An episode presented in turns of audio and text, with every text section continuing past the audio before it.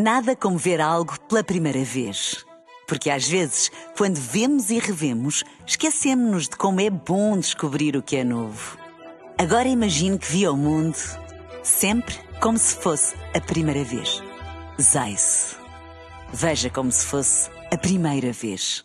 Um dia na história com Carlos Bastos. Mr. Gorbachev, tear down this wall.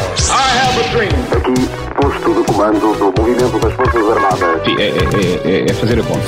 Houston, we have a problem. Yes, we can. And now for something completely different. A Terra do Sul, ou em latim, a Terra Australis, era um continente fictício que aparecia frequentemente nos mapas europeus entre o século XV e o século XVIII. Era um continente fictício até alguém chegar à Austrália, evidentemente. A ideia de um continente mais a sul terá sido apresentada por Aristóteles e Ptolomeu acrescentou que essa terra mais a sul deveria ocupar grande parte do Oceano Índico. Durante o Renascimento, as ideias de Ptolomeu eram quase lei e os cartógrafos europeus começaram a pôr o continente nos seus mapas. Mesmo depois de inúmeras descobertas de novas terras e do mapeamento, por exemplo, de grande parte da América do Norte, do Sul ou de África, que obviamente tornaram a Terra mais pequena, os cartógrafos continuaram a pintar nos seus mapas a Terra Australis. Esta convicção de que havia terra a sul, mesmo sem provas, vinha de uma lógica que fazia sentido na altura e que era esta: tinha de existir uma grande massa de terra a sul para servir de contrapeso à enorme quantidade de terra conhecida no hemisfério norte.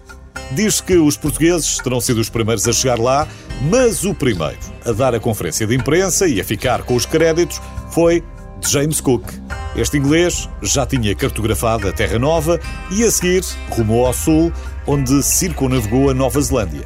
Faltava encontrar a Austrália, mas estava lá perto. E foi a 13 de julho de 1772 que iniciou a segunda viagem e chegou finalmente à costa australiana.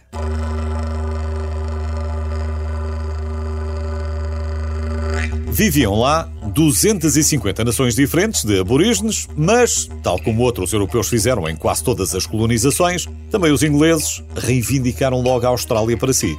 Começou por ser uma colónia prisional, mas a população foi crescendo, o continente foi explorado e em 1901 as seis colónias formaram uma federação.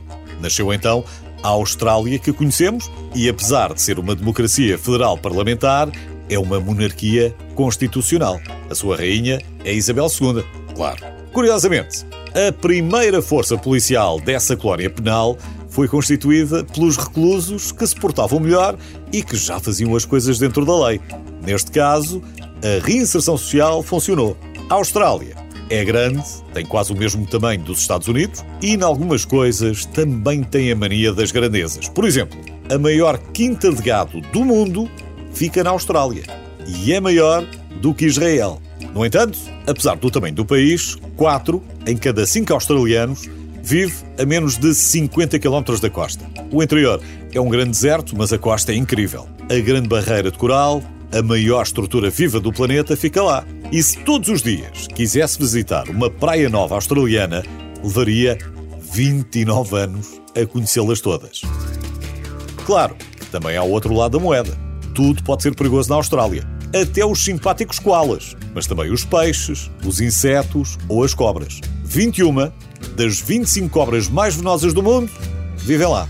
E já que estamos a falar de bicharada, vamos terminar com o símbolo da Austrália, o canguru. Ao que parece, quando os ingleses viram pela primeira vez aquele estranho animal que pulava loucamente, perguntaram aos aborígenes, por gestos e sinais, qual era o nome dele. Ao que os aborígenes terão respondido Kanguru. Ou seja, não percebemos o que é que querem dizer. Hoje, há linguistas que defendem que Ganguru, que é parecido, já era o nome utilizado pelos aborígenes. Mas a ser verdade, a história tem menos graça.